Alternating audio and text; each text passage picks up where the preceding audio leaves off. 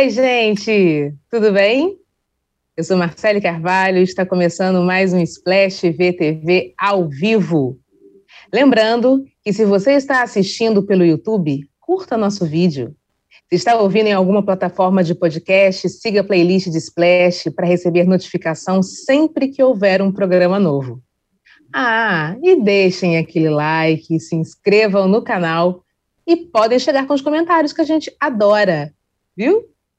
E graças a Deus eu não estou sozinha. Estou com as minhas queridíssimas Cristina Padiglione e Larissa Martins. Chega mais, meninas! Oi! Olá! Tudo bem? Tudo, Tudo certo. ótimo. Então tá bom, a gente tem bastante coisa para conversar hoje, hein? Adoro essa terça-feira que a gente tricota bastante. E eu queria começar conversando com vocês um pouquinho sobre esse um ano de Caldeirola. Caldeirola! tá fazendo a dancinha. Tá fazendo dancinha? Essa dancinha pegou e pegou mesmo. Aqui em casa, então, minha filha adora quando vê ela fica na frente da televisão fazendo. Então, Mion, parecia que foi, parece que foi ontem, mas Mion completou, né, nesse final de semana, um ano à frente do Caldeirão. E a gente acompanhou, né, toda essa trajetória dele. Ele fez, né, de uma forma em que a gente testemunhasse e parecesse realmente aquele bate-bola ali de estamos eh, comprando e torcendo realmente para sonho realiz... um sonho realizado. Né? Ele nunca escondeu que esse era o sonho dele. É, e da, desde a estreia, é, deu para sentir que era um lugar é, que Mion estava muito à vontade. Ele parecia que nunca tinha deixado, assim, nunca tinha é, é, era dono daquele lugar, né? A gente viu ele muito bem à vontade ali. E foi uma coisa muito diferente do, do, do Luciano Huck. É isso, queria conversar com vocês também um pouquinho a respeito, que enquanto o Luciano Huck teve, também fez um ano, a gente comentou aqui no, é, no, no programa passado, enquanto ele teve no início muitas críticas, né, o Mion já entrou de cara, já ganhou todo mundo, foi super acolhido ali pelo, pelo, pelo público, né, é, pela gente. E Queria saber, o, o, o Padi, ele não teve nenhuma dificuldade né, em se estabelecer é, no sábado, acabou se tornando o rei dos sábados. Como é que você avalia, como é que você vê esse primeiro ano do Mion à frente do Caldeirão? Eu acho que você resumiu bem, né? A gente comprou o Mion logo de cara e a gente demorou um pouco para comprar o Luciano no domingo. Então, a gente tem que lembrar que, inclusive, ele chegou no sábado com uma perspectiva da Globo anunciada oficialmente como provisória. Ele estava uhum. estaria ali para uhum. fazer um, um, programa até o final do ano, porque já havia, isso me foi dito por um diretor da emissora, já havia definido um compromisso com o, o titular desse horário para o ano de 2022, então ele ficaria só até dezembro. E logo a Globo percebeu que não era possível mais fazer isso, porque ele realmente ganhou muito essa plateia do sábado. Eu acho que ele trouxe uma plateia nova também, além de ele uhum. garantir o patamar do Luciano, ele trouxe uma audiência nova e ele trouxe um frescor no, no elenco da Globo, né? Ele trouxe um público, é, não digo que um público que veio com ele da Record, não é isso, assim, é um público mais de rede social, que eu acho que a Globo é, precisava renovar e trazer uma plateia mais jovem, e o Mion estava muito, era muito a cara disso, né? E não seria possível abrir mão dele. Nesse fim de semana ele participou da transmissão do Multishow do, do Rock in Rio. Rio. E é sensacional pensar no Mion, que, que, que, se especializou, que ganhou uma experiência como apresentador de auditório em TV aberta pela Record, e o Mion desse passado musical, que vem da MTV aberta, da MTV da, da Abril, eu sempre cito isso porque era um canal completamente diferente dessa MTV da Viacom, né? era uma outra, uhum. um espírito muito mais anárquico, uhum. é, com um mundo sem YouTube, onde ele trazia tudo que tinha ali. Então, é, a gente, alguém comentou no Twitter, o Mion está em, tá em dois lugares, duas telas ao mesmo tempo, né? E essa, e ele falou é que demoraram tanto para me querer que agora eles me querem demais. E eu acho que é isso, assim, a gente comprou isso muito rápido. Ele já entrou no time do Criança Esperança, né, esse ano. É. Então, quer dizer, o cara está muito bem, é, já muito bem é, ali infiltrado no melhor sentido do elenco da Globo, com, dando uma cara nova à Globo, dando um frescor novo à Globo. É, e ele tem essa imagem família, que a Globo gosta, e ao mesmo tempo traz uma plateia mais anárquica, como ele tinha na MTV. Então, para eles é um prato feito, né? Eu acho que foi bom para os dois lados. Sem dúvida nenhuma. E a gente. Eu lembro que no, há um ano, né, quando ele estava para estrear ali no Caldeirão, é, para mim eram favas contadas que isso realmente ia acontecer que ele ia ser, é, acabou virando ali o rei dos, dos sábados, mas eu acho que até para ele mesmo foi uma surpresa muito grande essa, esse sucesso todo de, de cara. E como é que você avalia isso, Lari? Assim, é, ele, como a Paty falou, ele fala muito bem para vários públicos a, a, ao mesmo tempo, ele tem Sim. essa essa imagem família, que, é uma, que é uma, não é uma imagem forçada, é uma imagem dele mesmo, assim, né? As pessoas gostam de acompanhar também off televisão, off programa, sim, gostam de saber, sim. de ver a relação dele com os filhos. Como é que você enxerga essa, esse acolhimento realmente do, do público? Ele tinha a faca e o queijo na mão na, na Record, mas acabou que parece que a Record não... Não, não soube não, aproveitar, né? Soube aproveitar. Queria que você falasse um pouquinho também. Eu acho que o, o Mion ele atua muito bem em todas as frentes, né? Mion é muito bom na TV, é muito bom na rede social e foi muito bom em conseguir trazer esse público que ele já tinha da MTV. Eu sou cria da MTV, do Mion, muito fã de Mion, torci demais para ele ir para Globo porque achava que ele soube se reciclar muito bem, né?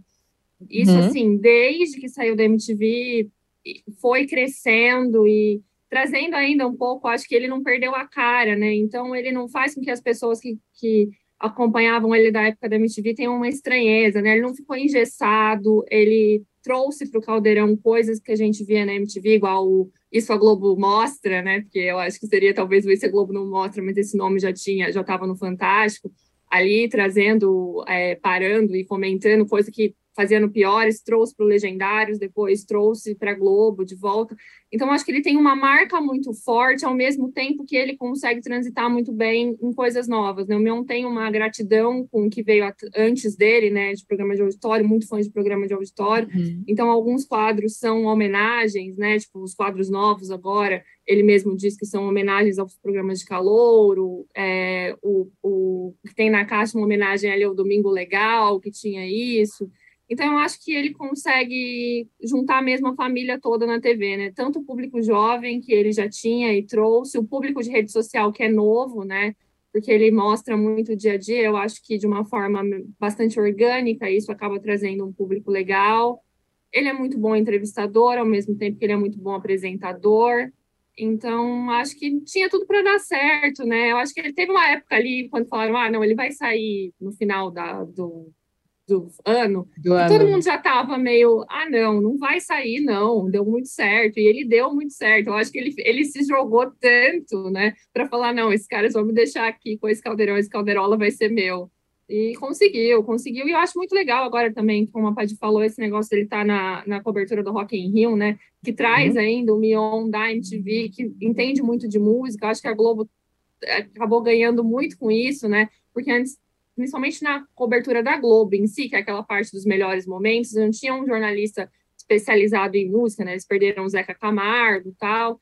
E tem o Mion que consegue falar muito bem sobre isso. A gente tinha o André Marques, mas era uma coisa diferente, né? Não é o cara que está acostumado, que viveu música pô, por mais de 10 anos na vida ali, que é apaixonado por isso. Então, acho que no fim das contas foi um ganho em várias frentes para a Globo. Trouxe público de rede social que, é que eles estão querendo, trouxe uhum. gente que não, às vezes não estava acostumada a assistir Globo de sábado, trouxe a galera que gosta de música, então acho que, que foi um grande acerto essa contratação. É, ele, e ele trouxe essa, essa alegria e essa irreverência que a gente estava acostumado no sábado, assim, lá atrás, né, com, com, com Chacrinha, né? O próprio, o próprio Luciano mesmo é, comentou a respeito dessa característica do, do Mion, e, e era justamente isso, acho que estava faltando né, a alegria no, no, no sábado, né? O Luciano parecia que estava engessado, já, já não estava, já estava fazendo ali o que o feijão com arroz, né, que ele tinha que fazer ali no, no sábado, com aqueles com os quadros lá, é, é, sempre pensando, né, em, em, ajuda em contar histórias Sim. e tal, mas assim, essa irreverência, o Mion resgatou, né? Tem, tem gente que não gosta do, não gostava do Chacrinha, né? Mas eu particularmente cresci vendo, né? O, aquela, aquele grande circo ali. E, e nos moldes, né, do, do, que a gente vive hoje, o Mion resgatou isso, né? Esse frescor que já estava, já tinha perdido, né? E ele conseguiu fazer isso. Você falar, o programa eu... que é apenas entretenimento, né? Isso que é interessante. Tipo, não tem a parte ali do, do, da ajuda, do reformar uma casa. É simplesmente entretenimento. Exatamente. É, só os quadros, não, só os quadros e as atrações, né? Essa também é a escolha do Lucinho Mauro para fazer Sim. a parceria com ele também. É, é lindo, né? Muito legal. É, então, com, bem, bem sublinhado bem reforçado pela Lari, é, um, é uma coisa muito baseada no entretenimento, aquilo que a gente falou, o contrário do programa da Ivete, né? Que está muito uhum. muito engessado em quadrinhos, em ideias, em molduras, e daí não funciona, e tem uma apresentadora ótima que não consegue ser aproveitada. E claro que ele tem ali o formato dos games, né, tanto o musical como o outro de é, é, do tem ou não tem e tal, e a dancinha, uhum. né, como disse a... Aí você vê tudo isso é super orgânico, né, uma coisa que ele traz muito da experiência dele, não é aquela coisa assim, ah, o cara se preparou para entrar no ar, ele está se preparando há 30 anos, essa é a história, e daí ele faz isso de uma maneira muito natural, ele tem essa, esse poder de comunicação, é interessante a gente fazer esse paralelo com Chacrinha, quero dizer que Marcelo não tem idade para ter crescido com Chacrinha, é, eu, tenho. Eu vi, eu vi. e aí, e aí você tá assim, o Chacrinha era uma figura que a gente está sempre em busca de um sucessor, de uma analogia, de um paralelo, e a gente nunca encontra, a gente está sempre procurando um cara meio palhaço, meio é, excêntrico. O Mion não é um cara exatamente excêntrico, mas ele tem um uhum. Chacrinha nele, né? É muito legal isso mesmo, é muito interessante esse paralelo. Muito bom. Vamos ver o que o pessoal está falando aqui. Uh, Maria Edna disse que Mion trouxe um bom exemplo sobre marca empregadora. O marketing de uma empresa para ganhar futuros colaboradores que amam a marca. A Priscila falou: Mion é maravilhoso, muito, muito criativo, desenvolto e carismático. Nesse um ano, meninas, de Mion à frente do seu Caldeirola, é, vários, vários momentos assim é, marcaram né, essa trajetória dele. Para vocês, assim, vocês destacariam que, que, momento assim ficou nesse um ano é, na memória de vocês, né? Não pensei nessa pergunta, Marcele. Vamos ver o que, que a Lari fala, vou copiar ela. Eu sou muito. Bom, deixa, deixa vou falar vai, uma. Vai, fala, vai de cara, assim, para mim. Foi na estreia. A estreia do Mion, o primeiro dia, o primeiro sábado dele à frente do Caldeirão não só pela felicidade dele, que ele dizia isso o tempo inteiro, que ele estava realizando um sonho, e sonhos não envelhecem, como já dizia, como já diz a música, é, mas assim a participação também do Paulo Vieira. Nossa, é, perfeito, é, o lustre. Não poderia ter sido melhor a estreia e a dobradinha deles ali, a brincadeira deles ali o Paulo levando caixinha de patuás ali para ele, ó, você entra na Globo, meu filho, você tem que, né, tomar banho de sal grosso, figas e tal, e ele se divertindo horrores com aquilo. Então eu acho que esse primeiro momento, para mim, ficou muito marcado. Essa alegria dele, genuína, e a alegria a cada, a cada momento do eu estou realizando um sonho. Para mim foi esse que ficou na memória. Agora eu jogo a bomba para vocês. Ah, eu sou muito... eu fiquei com a bomba. Eu sou muito fã do Sobe o Som. Acho que eu, eu gosto muito do Tem ou Não Tem. Isso já gostava da época do, do, do Luciano Huck e acompanhava, uhum. assim. Mas acho que com o Mion trouxe um frescorzinho. Ele foi uma coisa um pouco menos engessada. Ele é mais, né, tipo, tem a dancinha, tem uma coisa dele, dele fazer piada com os participantes. Mas eu gosto muito do Sobe o Som, não só pelo por tudo, mas pelo Lucinho Mauro também, que acho que trouxe um super frescor. Mas eu amo o momento que o Chai Suede participou do Sobe o Som e aí ele sai muito feliz, falando, não, é, é, é, a Perla. E ele sai correndo, gritando a música, e aí, tipo, falando assim, sai, não é uma Kelly Key? Ele, meu Deus! E aí entra a Kelly Key, ele errou a música. E eu acho que o Shai se soltou super naquele quadro ali, né? Você acaba vendo também um, um lado dos artistas que você não tá tão acostumado, né? E, pô, foi uma super, foi uma super participação. Acho que foi o momento que, que eu mais lembro, assim. Sou muito fã dos dois e achei muito divertido. Eu lembrei desse, desse episódio do Chai também, que é uma convicção absoluta do erro, né? Então é maravilhoso. O cara tem muita convicção sobre uma coisa que está errada, eu acho maravilhoso isso. E depois ele brinca com isso, e ele sabe rir de si, então foi realmente um momento legal. E você vê isso, as pessoas se sentem muito à vontade ali, tanto no Tem Não Tem, quanto uhum. no Sobe o Som. Eu acompanhei alguns, alguns é, atores que participaram do, do tem ou não tem, por meio de grupos onde eu estou, e era um entusiasmo em participar do, do programa, e aí outra parte do grupo dizia, não, a gente vai semana que vem, e, e era uma festa, e, e, o que eles erravam, o que eles deixavam, eles, é, existe uma diversão nisso, né, não existe um, uma coisa, ai, que saco, eu tenho que ir no programa do meu esse fim de semana, porque eu não posso dizer não para a Globo, não existe isso, era um entusiasmo e uma expectativa, e é, rendia figurinhas e memes, enfim, as pessoas se divertem ali, né, eu pensei no. Eu, a, a Marcele citando o Paulo Vieira, também queria citar que o, o Paulo Vieira dá sorte nas estreias, né? Demais. Deus, Deus, fez agora a estreia do Lip Sync, é, fez a estreia do, do Caldeirão na versão Calderola, e só não deu. O Paulo só não funcionou no Se Joga, que também teve na estreia, que ele fazia aquele quadro lá das, dos personagens da família, que se, ele se desdobra em vários personagens, que era a melhor coisa do programa, e não andou. Eu ah, tenho a impressão que ele estava na estreia, mas o Se Joga era tão desorganizado no ponto de vista de criação mesmo do programa, ele era meio uma, um, um mosaico perdido que não funcionou nem o Paulo Vieira lá. E queria só é, citar uma que eu acho que tem uma diferença legal entre Luciano Huck e Marcos Mion, que o Luciano é um bom apresentador e ninguém nega, é um super bom apresentador. No Domingão ele está se descobrindo mais à vontade, mais livre do, me parece, né? A mim pelo menos parece que ele está mais livre do, do teleprompter, mais pronto uhum, para os uhum. se divertindo também mais, tal. Mas ele é um bom apresentador. E o Mion é um perfil que a gente chama ainda de animador. Digo ainda porque porque o animador é uma, uma, figura que também falta na TV, né? Era o Silvio Santos, era o Chacrinha, é, o Ratinho é um bom animador, ele não sabe usar muito bem o talento dele, porque às vezes os recados dele não são os melhores, mas ele, ele como comunicador, é um bom comunicador. Agora, assim, o Mion tem isso, né? Ele é um bom animador, o animador conjuga essas duas coisas, a figura do animador e o apresentador. Todo animador é também um apresentador, mas nem todo apresentador é também um animador. Então, animador. nesse sentido, acho que ele é mais completo para o show da televisão do que o Luciano, né? Isso que, que pega mesmo. Sim. É verdade. A gente também perguntou aqui para o pessoal, né, que, qual foi o momento favorito do Mion, né, do Caldeirão.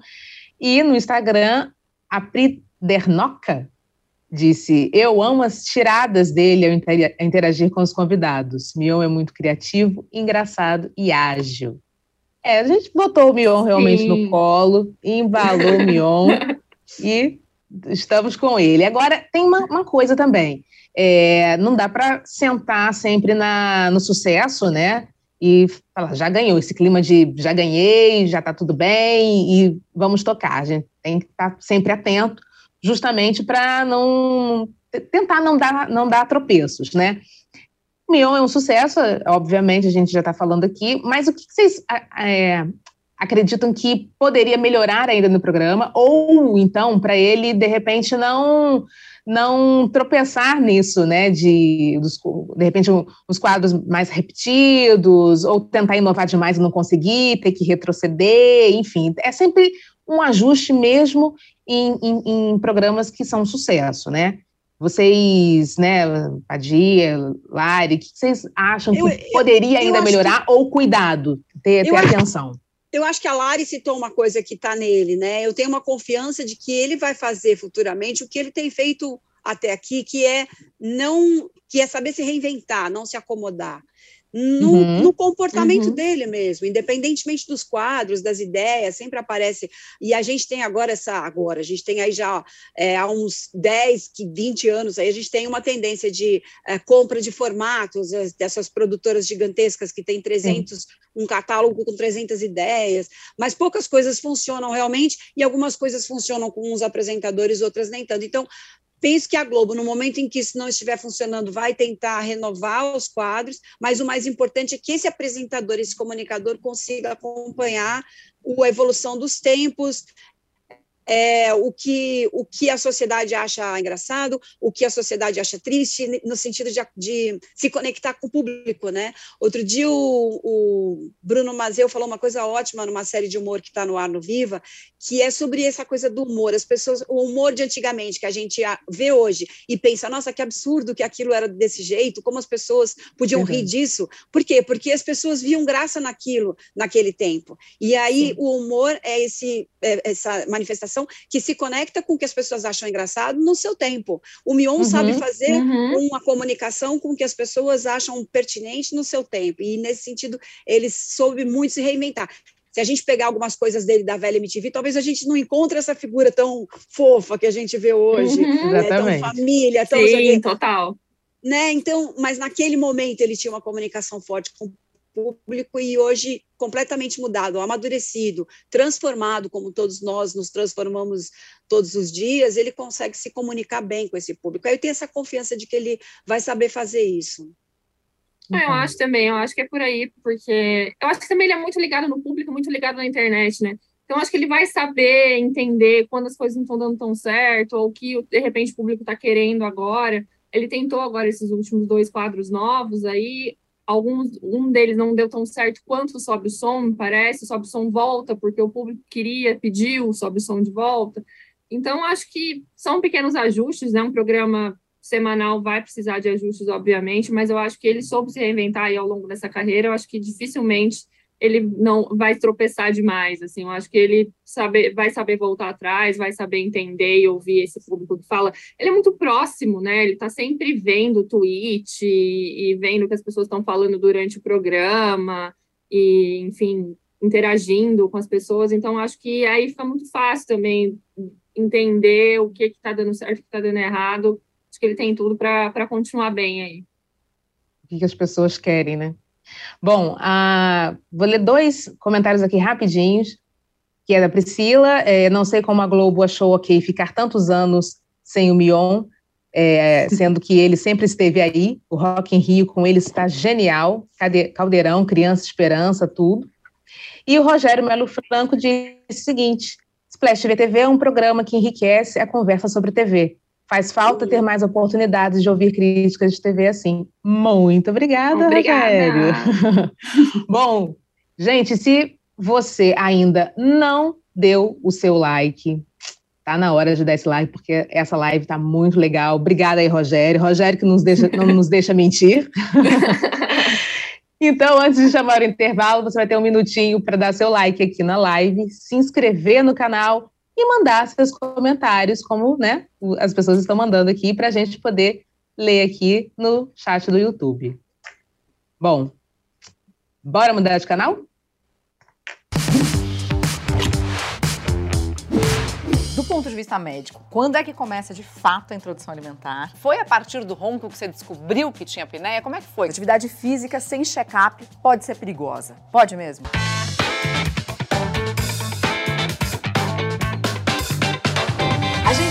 Dúvida o tempo todo, né? Sobre tudo. E não tem nada melhor do que tirar essas dúvidas com especialistas e pessoas que já passaram pela mesma experiência. Eu recebo assim uma enxurrada de mensagens, principalmente de mulheres que descobriram câncer na tireoide por minha causa. Na quarta temporada de Conexão Viva Bem, a gente vai falar sobre gestação, alimentação infantil, distúrbios do sono, problemas na tiroide, meditação e uma porção de outros temas importantes. Mãe tem uma culpa, né? O bom de trocar informação é que você fala, não, cara, também ela erra. A gente ainda revela o que é mito e o que é verdade sobre esses assuntos e se atualiza com as últimas notícias que saíram sobre todas essas questões. Eu não vou mentir, não. Tá imperdível.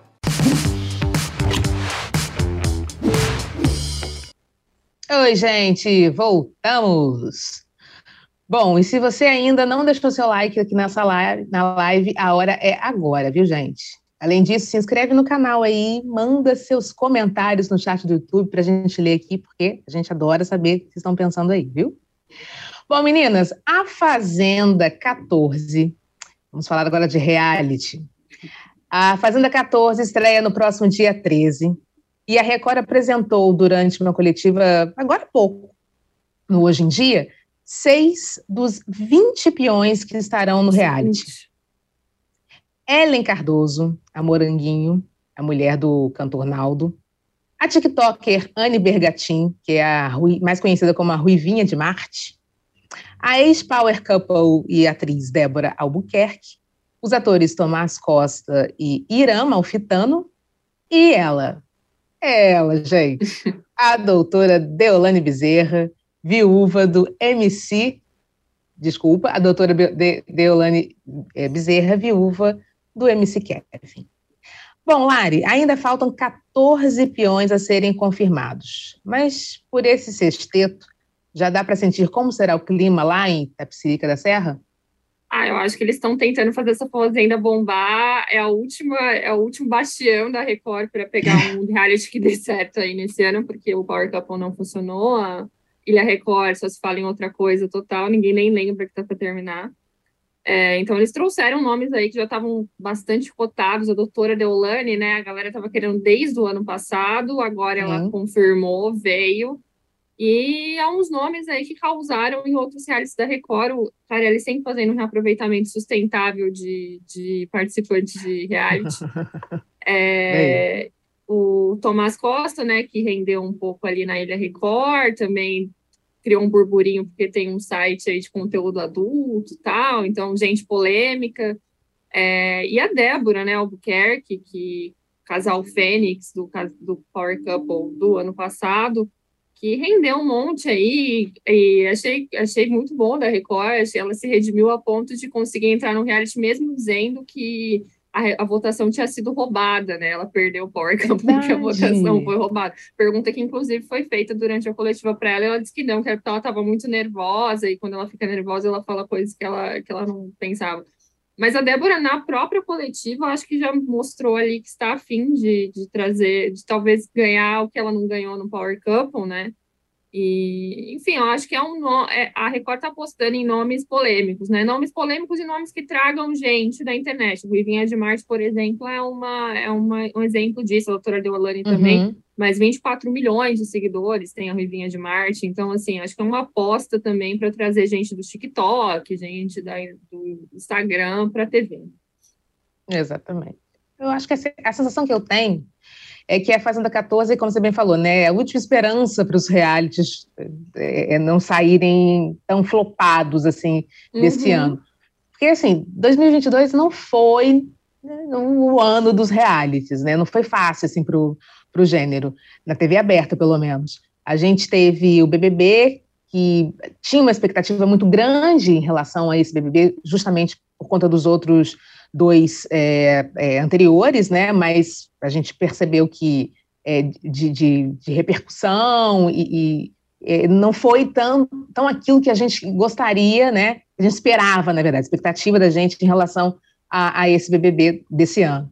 No limite, mudou o apresentador, assim, muito bacana ter é, é Fernando Fernandes ali, Fernando. mas não não foi também, né? Não, não aconteceu do jeito que a gente estava imaginando. A Ilha Record, como você citou, Power Couple também, esse ano não foi o é, é, reality que a gente também tinha visto dos anos anteriores. Bom, eu queria saber da Padi, né? Como é que você vê, Padi, digamos assim, essa desandada do gênero, pelo menos na TV aberta? Porque a gente sempre falou que a. Sempre ouviu, falou, não, a gente sempre ouviu que novela é um gênero que está fadado né, a acabar, que ninguém mais assiste novela, que novela tem que se reinventar para continuar existindo. É que a gente já conversou aqui em outros programas, que a gente viu que isso, é, na verdade, é uma grande uma falácia. Não estou dizendo que o reality show também está nessa linha de que ah, vai acabar, ninguém, né, ninguém mais assiste, muito, muito pelo contrário. Mas esse ano não foi né, necessariamente o ano dos realities. Então, como é que você enxerga esse ano essa meio, essa meio sambada, né, desse gênero na TV aberta, pelo menos?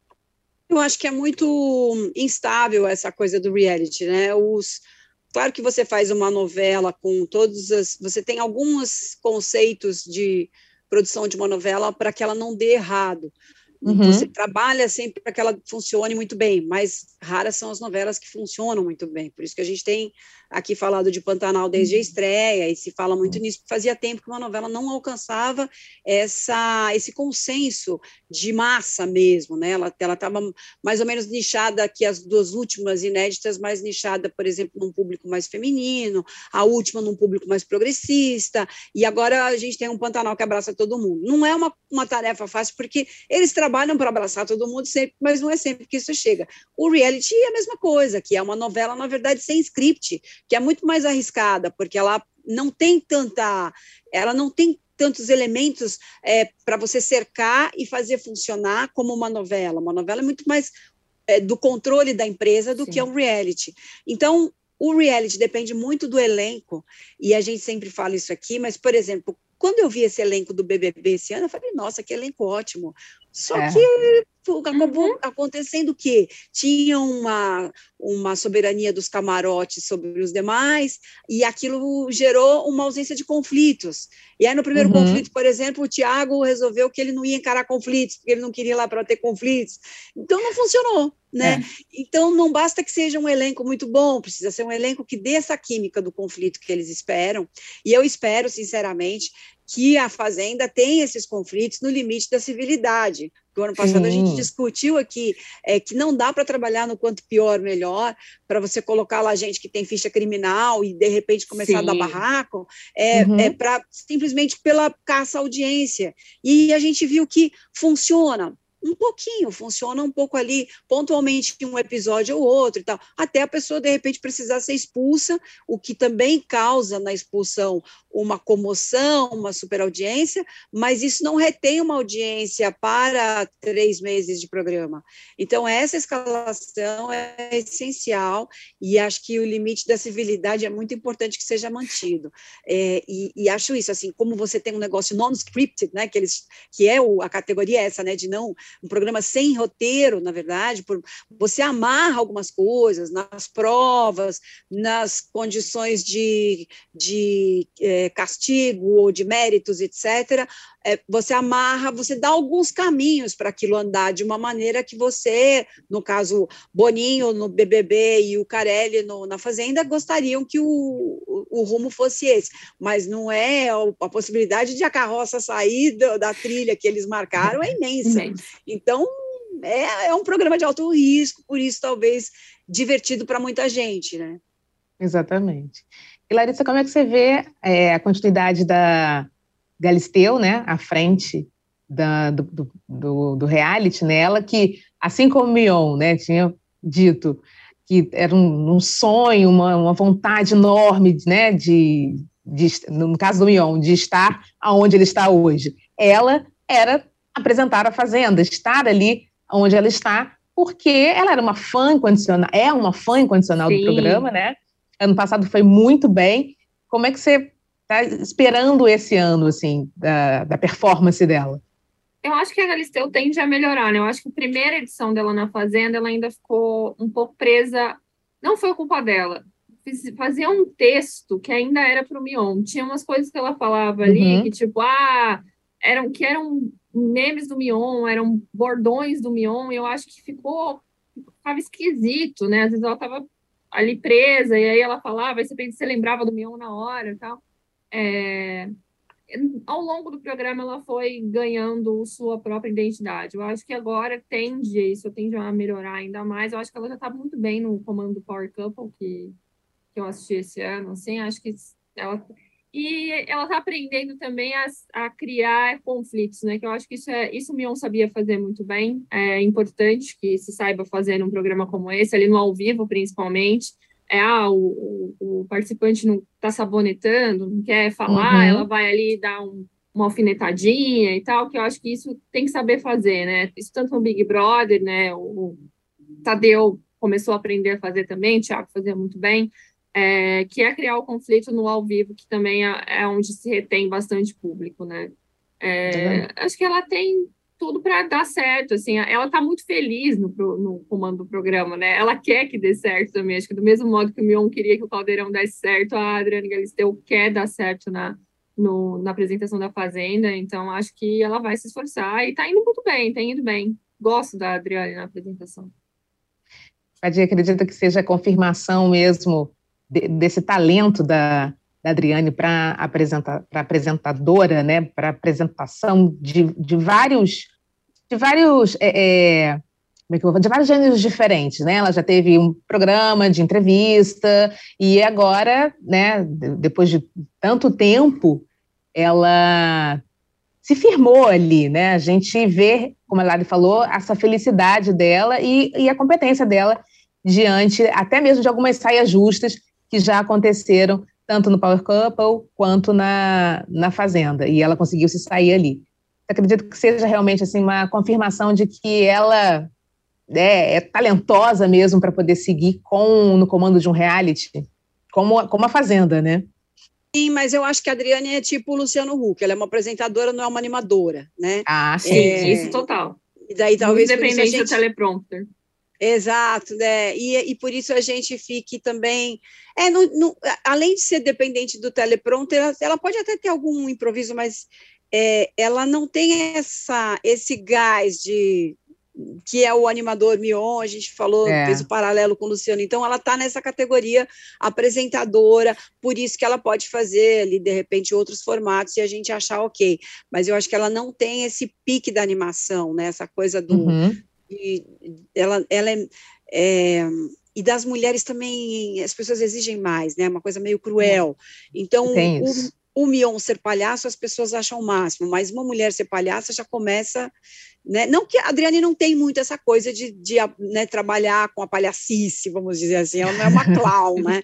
Mas as é. pessoas são mais exigentes com as mulheres, então ficam mais ligadas com essa coisa da estética da beleza, né? Tem um, tem um engessamento infeliz aí, que é uma cobrança de imagem de mercado publicitário, do próprio espectador, né? A gente aos poucos acho que a gente tem conseguido dar uma desconstruída nisso. Quer dizer, Tata Werneck é uma animadora, né? Uma pessoa que vai fazer a apresentação, mas é uma é. tem um caráter uhum. de atriz que a Adriane também tem, mas a Tata tem conseguido fazer essa desconstrução de uma maneira muito legal. Agora é um trabalho, assim, acho que ela tem trazido uma construção, uma contribuição para o papel da apresentadora, tal, porque a gente ainda está, a gente tem aquele apego fortíssimo à figura de uma Hebe Camargo, mas que ia fazer, não ia fazer um reality a Hebe, né? A Hebe é legal no sofá. Uhum. A gente queria que a Ivete é pudesse ser uma espécie de Hebe, e a Globo está é, impedindo que a gente veja essa figura nela.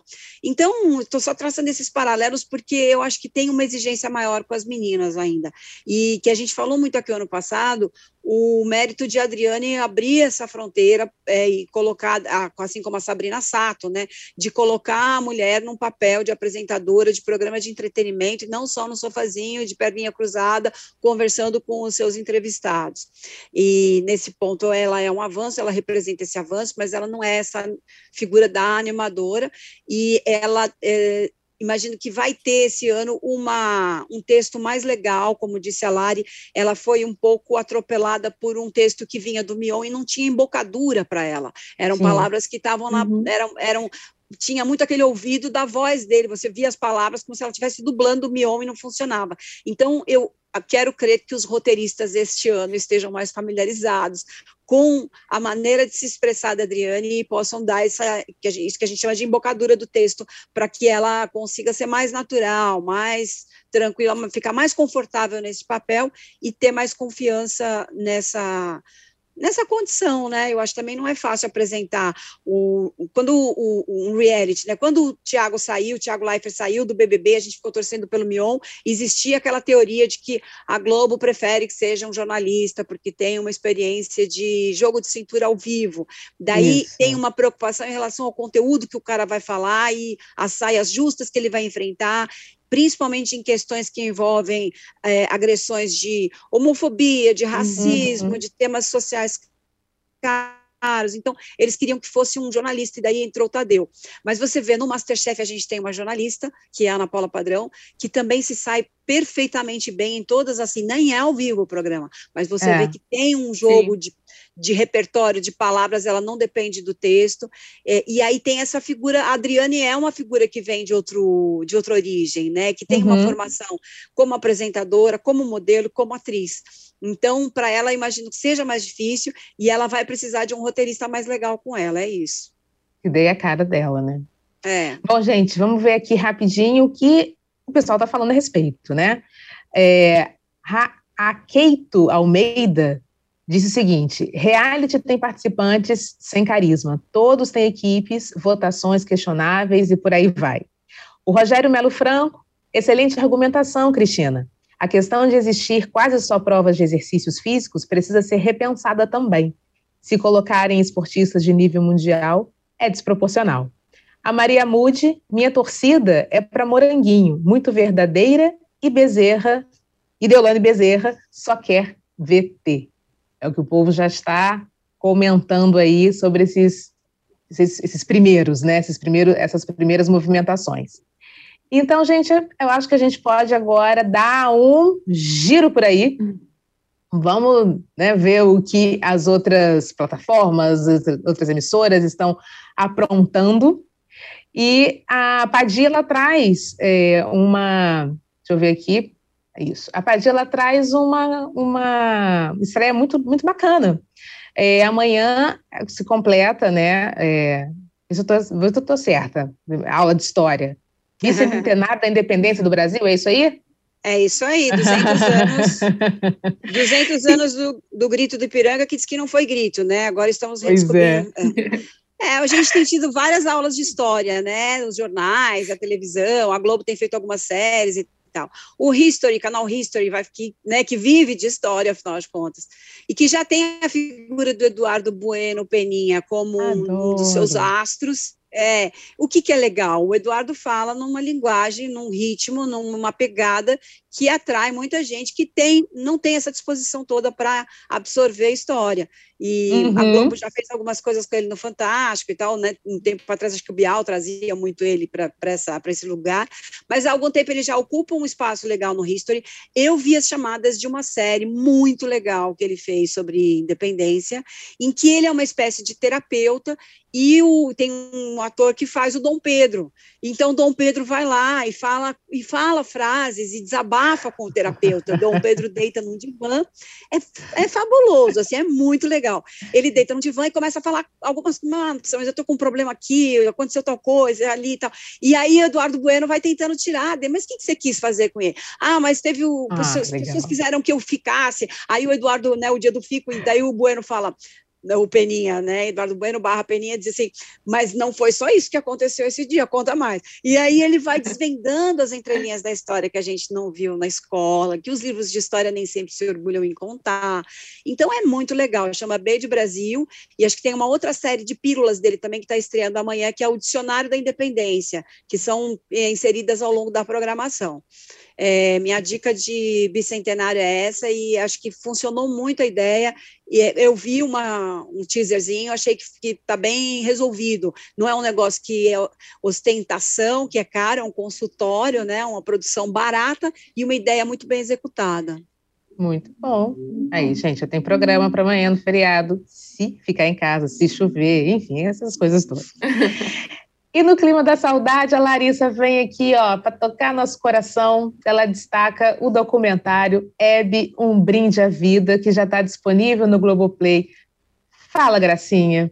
Fala o que você achou. Ai, é linda de viver. Dez anos, né, da morte da Hebe. Aí a, a Globo resolveu, a Globoplay resolveu fazer esse documentário sobre a vida dela em quatro episódios. É, eu assisti no fim de semana, achei muito bom.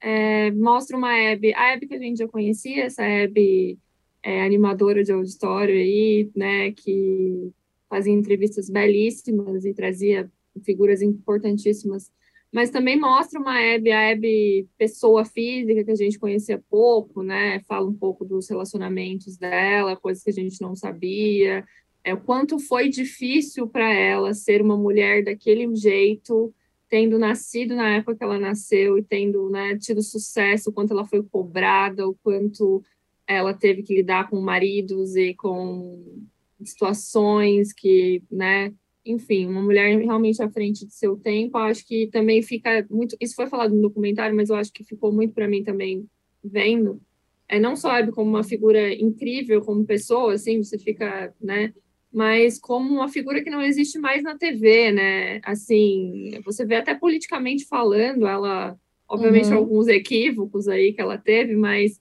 é, ah, uma fala dela, ninguém traz o Lula para a TV, eu vou trazer, e aí ela trazia no sofá, e ela falava abertamente sobre isso, ela falava abertamente sobre ter se equivocado ao, ao é, dar força para um presidente ou para um candidato, enfim. Eu acho que ela dava voz a muita gente, né? E falava sobre assuntos que não se falavam. A entrevista dela no Roda Viva é perfeita, uma coisa muito forte, assim, né?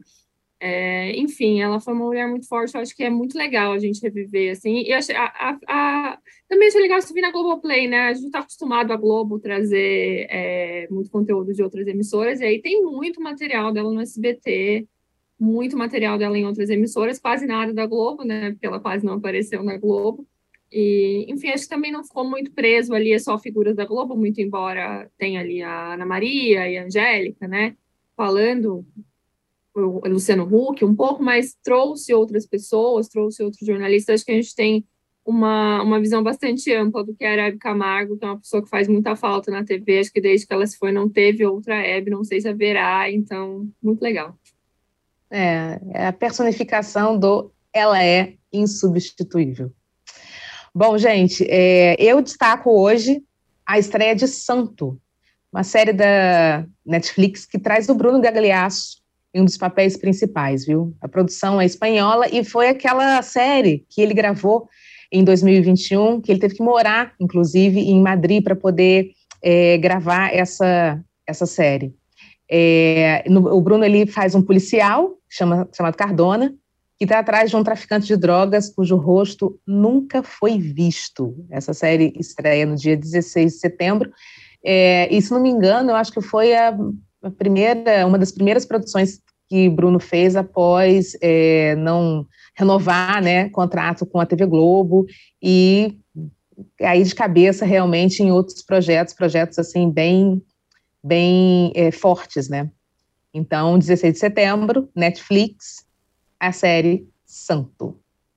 Bom, lembrando que se você não deixou seu like nessa live, esta é a hora, tá, gente? Tá bem bacana isso aqui, essa conversa. Além disso, olha, se inscreve no canal e manda seus comentários no, no chat do YouTube, que a gente gosta pra caramba de ler. Então, agora é aquele momentinho delicioso que melhores e os piores da semana. Vamos nessa, começando pelos melhores? Larissa. Como sempre, né? Puxando é, Eu vou destacar o trailer de Travessia, que finalmente a gente pôde ver como vai ser essa novela Opa. da Glória Pérez aí. É, saiu ontem, né, no intervalo de Pantanal. É, finalmente vimos o que a gente só ouviu falar, né? A gente viu o Chay Suede em movimento, Jade Picom já apareceu um pouquinho aí, Lucia Alves tal. Então, achei. Não dá para ter uma ideia, né? não vou falar se a novela vai ser boa ou ruim só pelo trailer, mas achei bom a gente já ter uma ideia de como que vai ser essas pessoas ali, como que vai ser essa história, né? Uma mocinha que vai sofrer por fake news. É, enfim, bem cara de Glória Pérez, bem cara de produção de Glória Pérez, animada aí para essa, essa nova estreia. Eu também. Adi? Bom, eu vou falar aqui do Gabriel Sáter no Domingão com Hulk, que foi um acontecimento, gente. Eu amei ver aquela plateia pedindo cavalo preto como se fosse personagem de Pantanal. Sim, uma roda. Foi lindo, foi lindo. O programa saiu do. Você viu que ele saiu um pouco do, do, do, do roteirinho, porque ele foi chamado para participar ali do lip sync, mas de repente o Rafael Portugal deu um tempo lá na, na, nos improvisos dele, trouxeram o violão do Gabriel, chamaram o menino que toca com ele, e aí ele cantou uma música e engatou a pedido do público o Cavalo Preto, né? Então foi. E Dona Déia, o que é Dona Déia, né? Dona Dona Deia é, é, um quentinho, é um abraço na alma, Dona Deia. Então, Dona Deia começou a brincar com o Gabriel ali, de que ela ia dar um brownie para ele e tal, né? Foi fantástico, as pessoas riram a beça e, e, eu, e eu daqui, assim, as pessoas riram ali e eu acho que é, pegou é, as pessoas do outro lado da tela, né? Foi, pelo menos eu entrei, embarquei emocionada na história toda. E o Poxa, durante a apresentação, ficou fazendo cafuné da Dona Deia, Sim. de uma, ele era ali o, ele representava o filho ali, sabe? Foi muito bonito, foi muito fofo. A gente sabe que o Fábio era super amigo do Paulo Gustavo. Então, nossa, foi uma coisa assim de você, assim, eu, eu ri e chorei em questão em fração de segundos com as cenas ali presentes naquele, naquele, na lateral ali do lip sync, nem foi, né, no, no palco exatamente, embora os meninos também tenham feito, a Érica Januza e o Adnei fizeram ótimas apresentações, de novo foi incrível e tal, mas dessa vez você teve, assim, esse, esse complemento do quadro ali, com as figuras que estavam ali, trazendo um trazendo um sorriso num domingo frio, assim, foi muito legal. Luciano cada vez melhor, de uma maneira muito orgânica, dando abertura para tudo isso, né? Porque as pessoas se sentem à vontade de um interromper o outro e fazer uma música e chamar alguém que não estava previsto ali. Então foi é, foi tá numa maneira assim, numa organicidade muito legal. Estou gostando. Muito bom. Bom, eu vou com com Arissa, assim, era uma expectativa grande nossa é, que, né, que gosta de novela, que cobre novela, que fala sobre novela, essa é, os, as primeiras cenas de Travessia, né? É uma novela que vai vir depois de Pantanal, que é né, sucesso arrebatador. Mas a, tem, é Glória Pérez, tem a grife Glória Pérez, né? Que por mais escalafobética que num primeiro momento a gente ache os temas da, e a junção deles, a gente né, fica meio assim, dá certo, né? Novela, novela, as novelas da Glória dão certo.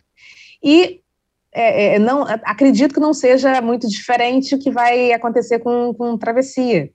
E a Jade já mandou um olhar 43 ali, que, já, pelo amor de Deus, hein?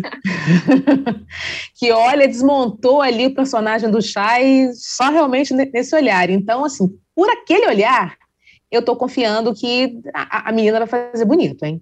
Então eu vou no melhor da, da, da semana foi essa esse trailer, né, para saciar um uhum. pouco a nossa curiosidade é, de travessia. Vamos agora para os piores, meninas. Lari. Ah, piores, mais uma vez, trazendo o senhor Bolsonaro, que mais uma vez suspeitou uma jornalista, é, Amanda Klein, tava, ele estava lá fazendo entrevista, ela foi ela foi questionar ele sobre os móveis, imóveis comprados em dinheiro vivo, e aí ele simplesmente trouxe a cartada da vida pessoal dela, falando: Ah, seu marido vota em mim, eu não sei como deve ser a sua convivência com ele em casa. E assim, né, gente, completamente desnecessário, de novo, por uma mulher, de novo, trazendo uma situação que não diz respeito à, à entrevista, que não diz respeito ao assunto. É, enfim, acho que péssimo, né, a gente ver esse desrespeito com jornalistas, principalmente com jornalistas mulheres, já não é a primeira vez. Então, muito ruim você estar tá assistindo uma entrevista com o presidente da República e aí você ter que passar por isso aí. Então, pior vai para isso. Concordo plenamente. Padir? Eu vou na Amanda Klein também, eu, porque a gente fica imaginando o Bolsonaro destratando é, emissoras que discordam muito dele, mas a Jovem Pan é sempre uhum. muito condescendente uhum. com ele, né? Sim. Então é, é chega assim, chegou é um para mim é um para mim é um ápice dele, assim, né? Ele conseguiu destratar uma mulher num lugar onde ele se sente é, confortável, porque uhum. foi feito o que é uma pergunta desconfortável. E o mais importante disso é que, assim como aconteceu com a Vera Magalhães no debate transmitido pela Band, pela TV Cultura, pelo UOL, ele não responde à pergunta, ele parte para um ataque, uhum. ele não uhum. responde o que tem que ser respondido. Querido, responda a questão. E isso vai tornar a sua vida mais simples, vai tornar a sua imagem menos ruim com o público com o voto feminino de que você tanto precisa, enfim, eu sei que ele nem está vendo a gente, espero que, mas assim, é só, né, nessa, é, simulando aqui, como se fosse para alguém, algum assessor, por favor, avise, parece que ele também não segue muito as cartilhas do, do Media Training, porque ele quer fazer é. o que ele quer, então, é, para a sorte de uns, né, eu diria para a sorte dos adversários dele, para o azar dele, ele embarca nessas coisas que são não responder a questão que foi feita para ele. A resposta para Amanda, né? Eu queria ser o marido, volta em mim, eu queria saber como é a sua vida em casa.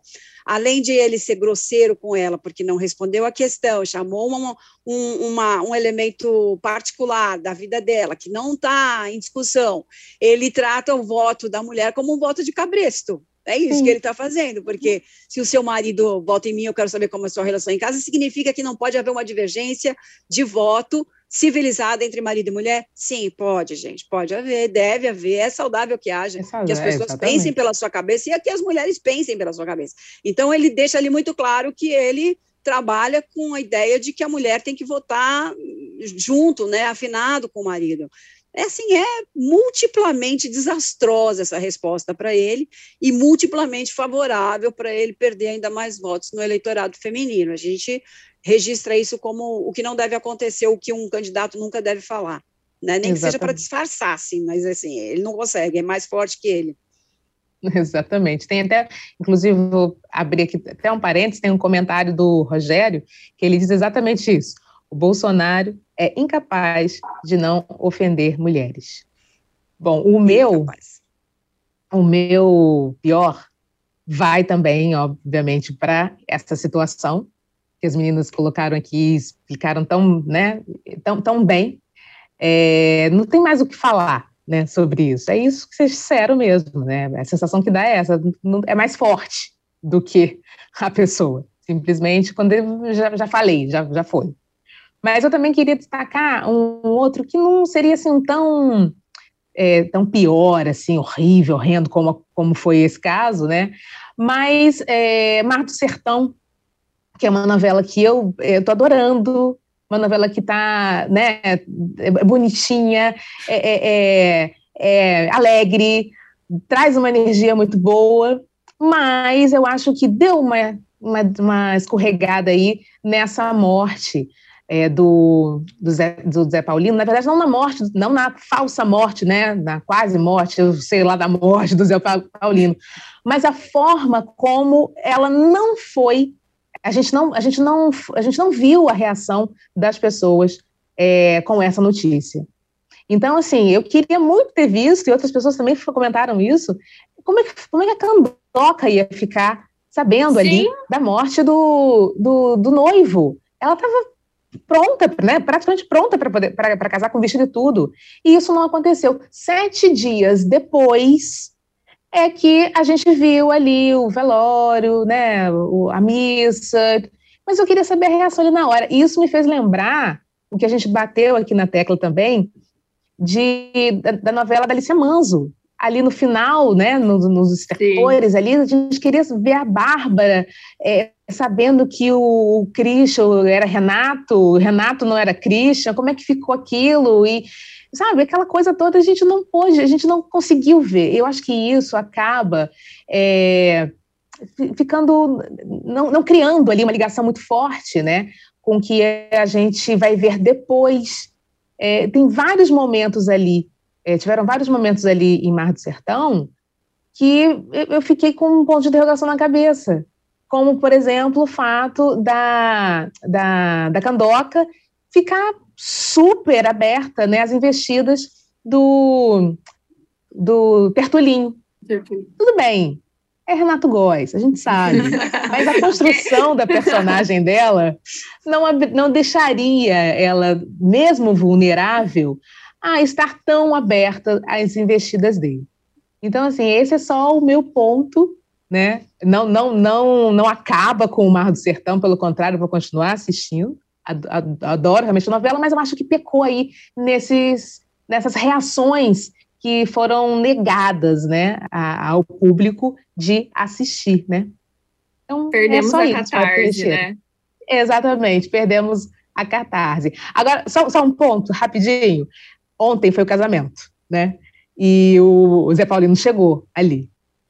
E falando, ficou muito bravo, obviamente, encontrou com o pai, e aí falou que vai se vingar. A gente sabe disso, que vai acontecer ali a vingança. Eu fiquei pensando, será que ele vai voltar dizendo vocês não imaginam a felicidade que é estar de volta? Vocês lembram disso? Sim, sim. Sim. Dando um valsir aí. Exatamente. Bom, gente, é, é isso aí. Nós chegamos ao final do nosso programa. Foi muito gostoso esse papo. Sempre é delicioso com a Padi, com o Lari. E com vocês aí que, que nos acompanham sempre aí às terças-feiras. Muito obrigada pela presença aí do outro lado. Padi, Lari, terça-feira a gente se vê de novo, Tem viu? Terça-feira que vem. Obrigada aí pelo papo. Lembrando que Central Splash, hoje às 18 horas, com Aline Ramos, Lucas Pazin e Chico Barney. É, vão falar sobre tudo aí, principalmente da, da Fazenda, que eles estavam lá na coletiva, tá? O Chico coletiva. Barney e a Aline Ramos estavam lá na coletiva da Record. Então, eles vão trazer coisas fresquinhas para vocês aí às 18 horas. Espero vocês uh, terça-feira que vem. Meninas, um beijo. Beijo. Até. Beijo, até. Então.